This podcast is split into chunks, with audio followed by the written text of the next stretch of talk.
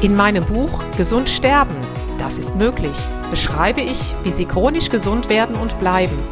Denn unsere Sinne werden heutzutage mit Informationen aus den unterschiedlichsten Kanälen überflutet, wodurch unsere Gesundheit nachhaltig geschädigt werden kann. Sie erhalten in meinem Buch wertvolle Tipps, wie Sie die Informationsflut, die Sie über Ihre Sinnesorgane aufnehmen, gezielt als Medizin für sich nutzen können, um Ihren Weg in die chronische Gesundheit zu starten. Das Buch Gesund sterben, das ist möglich von Jutta Suffner. Jetzt überall im Buchhandel.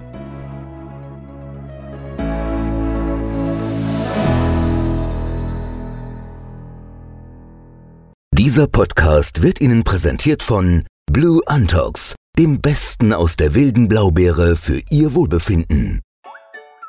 Jutta Suffner. Gesundheitsimpulse für ein starkes Immunsystem.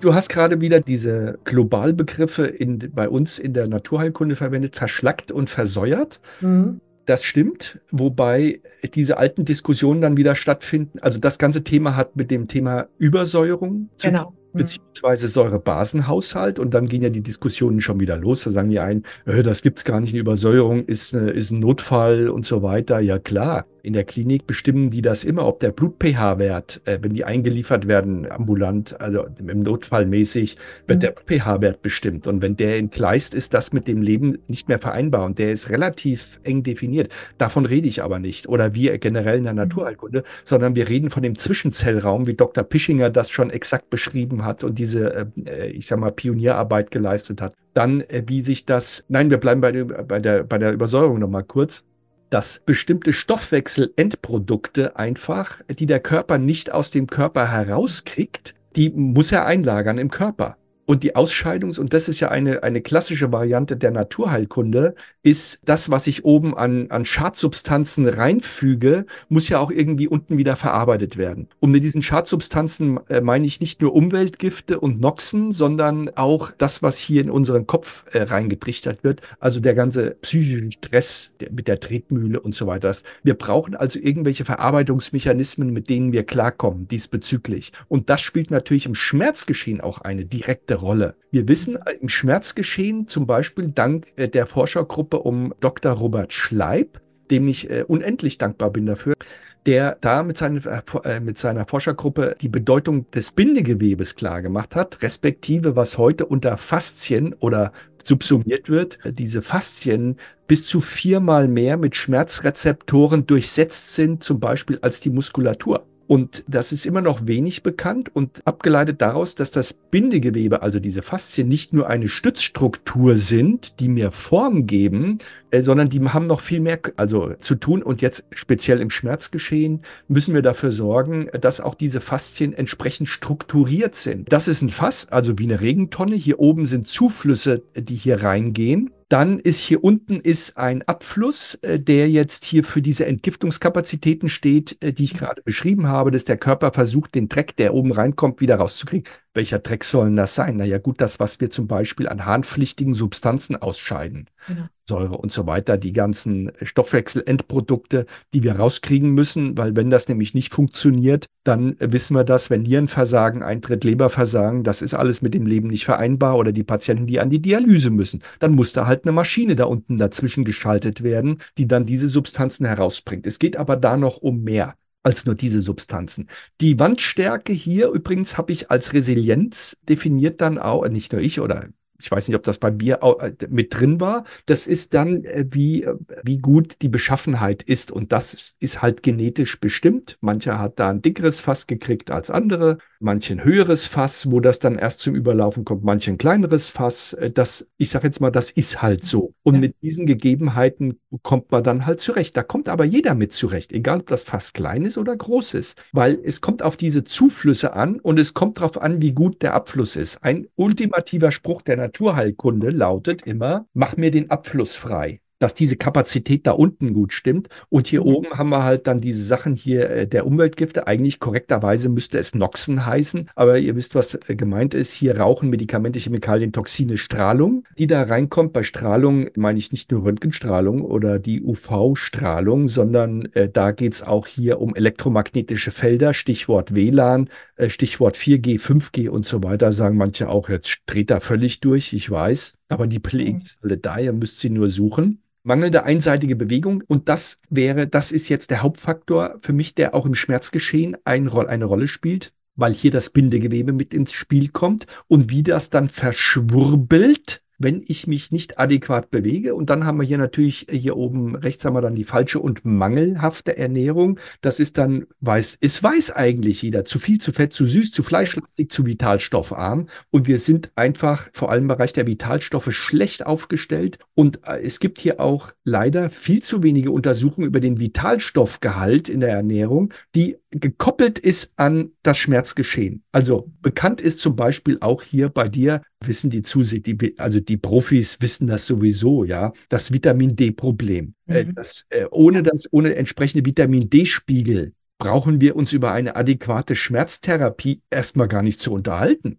Ja, wenn das als Voraussetzung nicht stimmt, da kannst du hinten reinschütten, was du willst. Ja, hilft den mhm. Patienten auch. Man muss halt immer genauer gucken. Ich, wie gesagt, ich pauschalisiere jetzt sehr stark. Und dann haben wir dieses große Feld der psychosozialen Faktoren, wie ich sie nenne, äh, der Stressbelastungen. Und das ist bei den Patienten, weil du vorhin gefragt hast, was zugenommen hat, das ist, hat enorm zugenommen. Ja, diese, gestern hatte ich erst hier wieder so einen Manager von, von einer großen Automobilfirma da, der schon auf seine Pensionierung wartet, äh, weil diese Allverfügbarkeit, ich muss ständig die E-Mails beantworten. Ja, ich kann mhm. mich eigentlich gar nicht mehr vernünftig um die Sachen, ich muss hier ständig irgendwelche Konferenzen machen, irgendwelche lächerlichen äh, und so weiter. Äh, nur ein Beispiel mhm. davon. Da ist hier diese andere Sachen hier, äh, was diskutiert würde, hier vor allem im Bereich, ach nee, Corona, ja, mit den Maßnahmen äh, zwei Jahre lang massiv Angst gemacht. Dann ja. die, die ganzen Kriege, die verbreitet werden, womit uns Angst gemacht ist. Das ist alles so unterschwellig. Da läuft hier oben, der Zufluss wird hier ständig genährt, hier aus diesem Bereich, aus mhm. diesem Bereich mit den Medikamenten. Hier oben, die Leute bewegen sich immer weniger. Die Studien sind auch da. Die Gehstrecke nimmt ab. Es wird nur noch zweidimensional gesessen. Zweidimensional deshalb, weil jeder nur noch auf seine äh, Mattscheibe hier guckt. Genau. Äh, und über die Ernährung, ja, da müssen wir hier mit den chemischen Stoffen, mit denen wir in Verbindung kommen, die die Industrie kreiert, so ist es halt. So, jetzt aber zu dem Schmerzgeschehen zurück. Und das hier triggert alles. Auch Stress. Die Studien sind alle da. Unterhält die Prostaglandine zum Beispiel, die im Entzündungsgeschehen eine Rolle spielen. Ja, und das äh, meldet, führt zunehmend dafür, dass hier aus dem Körper, von unserem Körper unten heraus das Schmerzgeschehen nach oben gemeldet wird. So, und ich pauschalisiere jetzt auch mal wieder ein bisschen, dass die Schmerzen werden ja eigentlich hier oben wahrgenommen. Hier. Hier sind die Rezeptoren dafür, aber erst was hinten durchs Rückenmark dann nach oben läuft, wird dann oben repräsentiert in den entsprechenden Schmerzarealen.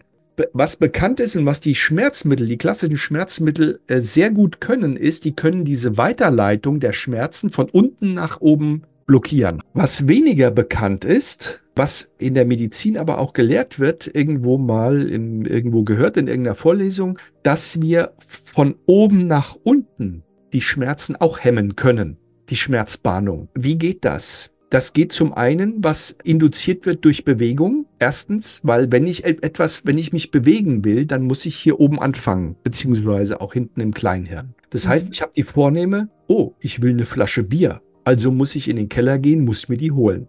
Ich habe also erst die Vornahme, dann bewege ich mich dahin, mal von den Reflexen jetzt auch abgesehen.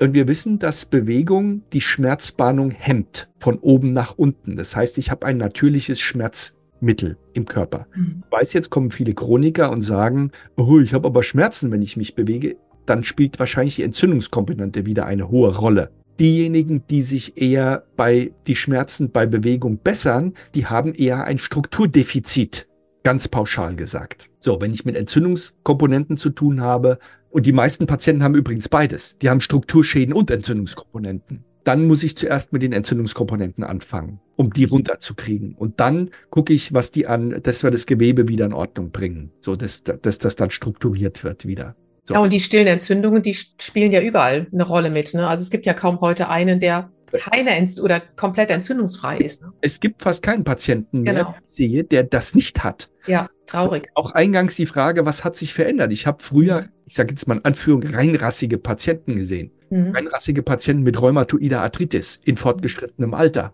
mhm. die sich aber noch bewegt hatten oder noch ein gutes Grundgerüst hatten. Heute äh, habe ich ja alles und die Patienten sind deutlich jünger. Die, haben, die, die haben die Bindegewebsproblematik und die haben diese niedrigschwelligen Entzündungen. Hier in diesem Bild, äh, wenn ich nur mal kurz so die, die schematische Struktur. Also unser Bindegewebe hat eine bestimmte Struktur, die wie so ein Gitter aufgebaut ist und das ist elastisch. Und wenn ich das nicht adäquat bediene oder trainiere, dann verschwurbelt das. Das ist das mit dem Verschwurbelung, was ich hier, es wird dann chaotisch, diese Bindegewebsstruktur oder die Gewebsflüssigkeit und dann die Leute trinken zu wenig und die trinken zu wenig Neutralflüssigkeit. Neutralflüssigkeit, woraus besteht der Körper, ist Wasser, ganz klar. Alles andere ist dann wieder nicht so äh, fein. So. Und diese Verschwurbelung führt dazu, dass, dass, dass diese Elastizität auch weggeht. Und das höre ich auch bei Sportlern, wenn die dann laufen oder im fortgeschrittenen Alter. Die, die hörst du schon am Laufen, die machen so platsch, platsch, platsch, platsch. Da federt nichts mehr. Ja. Normalerweise haben wir dann eher so diesen Känguru-Effekt, diesen leichten, federnden Effekt. Das hat nichts mit Kraft zu tun. Das hat etwas damit zu tun, äh, wie diese Struktur hier aufgestellt ist und wie gut die trainiert ist. Und das hängt alles an diesen neueren Varianten, die unter Faszientraining äh, zusammengefasst werden. Und es ist ja kein Wunder, wenn ich mir das untere Bild anschaue. Ich meine, dass ich dann Schmerzen entwickle, wen wundert's? Äh, ja, weil dann die äh, Schmerzrezeptoren mit der Zeit auch in Arealen äh, sich verstärken, die schon mal Schmerzen hatten. Ja. Das, auch das habe ich hier oben nochmal zusammengefasst. Dazu ist es ganz hilfreich, dieses, ich nenne es Neuromatrix-Veränderung zu kennen, den Teufelskreis der Neuromatrix-Veränderung. Also man hat irgendwann Schmerzen, nur ganz kurz, dann schont man das erstmal, weil es tut ja weh.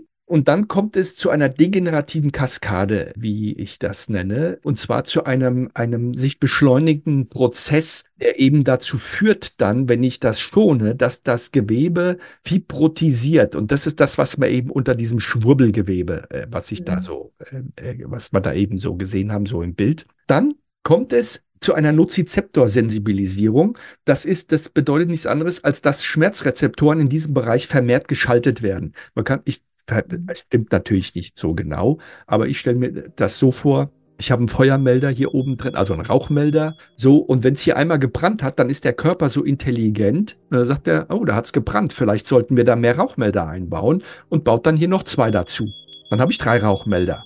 Und wenn es dann wieder brennt, dann piept das noch lauter hier.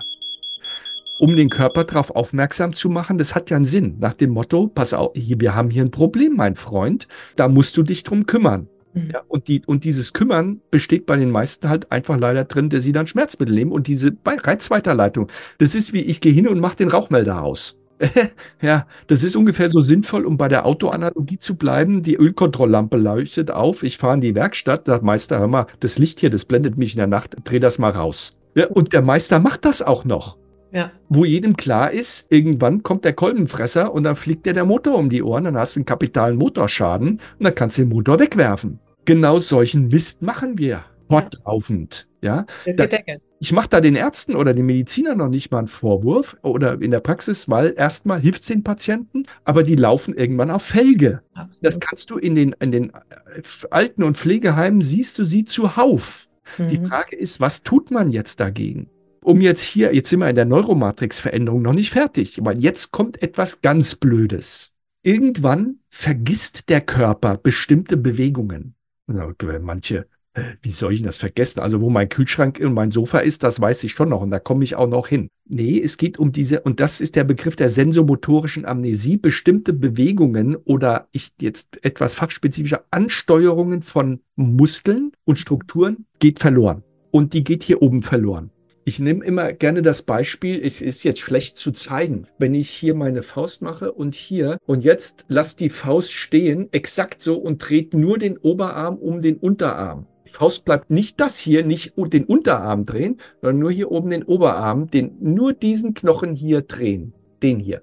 Ja, so, das meine ich mit Ansteuerung. Wer das jetzt zu Hause versucht, wenn ich das zeige, die machen immer alle das hier. Mhm, stimmt, ja. Ich will eine isolierte Bewegung von ihr. Da sage ich, wo brauche ich denn das im Alltag? Das brauche ich doch gar nicht. Ja, ja, aber wenn ihr es nicht mehr könnt, dann könnt ihr die Muskeln, die dazu notwendig sind, das isoliert anzusteuern, die habt ihr, die sind zwar da, aber ihr habt die Bahnung von dahin nicht. Das muss ich trainieren. Das ist das Ganze, was auch äh, dann das äh, neurophysiologische Training betrifft, dass ich dieses Zusammenspiel des Ansteuerungstraining machen muss, dass die entsprechenden Strukturen überhaupt wieder anspringen um das zu halten. Das ist in der Physiotherapie, sind das, wird das unter neuropropriozeptivem Training verkauft, wo man versucht, diese kleinen Rückenmuskeln, die hinten die Wirbelsäule direkt stabilisieren, dass die wieder anspringen und das leisten, was sie leisten sollen, wenn man sich in entsprechende Richtungen bewegt. Dazu muss ich das aber machen. Und das Problem dabei ist, dass die, wenn wir jetzt über die Bewegung sprechen, dass alle Gelenke, ich nenne es, nennen auch andere so. Wenn ich sage, ich nenne das so, dann sage ich den Patienten das so. Alle Gelenke Gelenke müssen frei sein.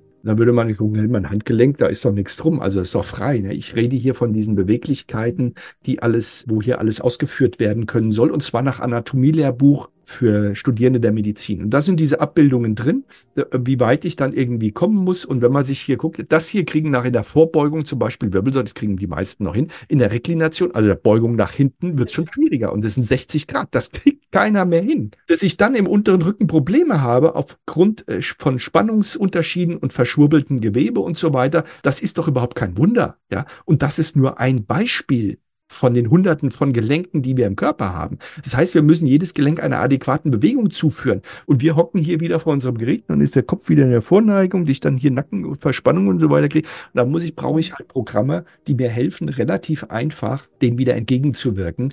Und das muss gar kein langes Training sein, sondern man muss erstmal die Patienten aus der Schmerzlage herausbringen.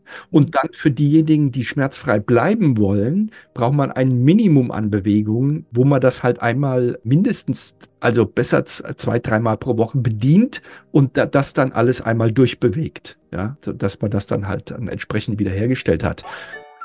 Jutta Suffner. Gesundheitsimpulse für ein starkes Immunsystem. Dieser Podcast wurde Ihnen präsentiert von Blue Antox, dem Besten aus der wilden Blaubeere für Ihr Wohlbefinden. In meinem Buch Gesund sterben, das ist möglich, beschreibe ich, wie Sie chronisch gesund werden und bleiben. Sie erfahren, warum es wichtig ist, auf Ihr Seepferdchen zu achten und was tanzende Kühe mit Ihrer Gesundheit zu tun haben. Außerdem klären wir die Frage, warum es manchmal besser wäre, eine Maus zu sein. Das macht Sie neugierig. Dann freuen Sie sich auf ein tiefgehendes Buch mit wertvollen Tipps, um Ihren Weg in ein neues, chronisch gesundes Leben zu starten. Das Buch Gesund sterben, das ist möglich von Jutta Suffner. Jetzt überall im Buchhandel.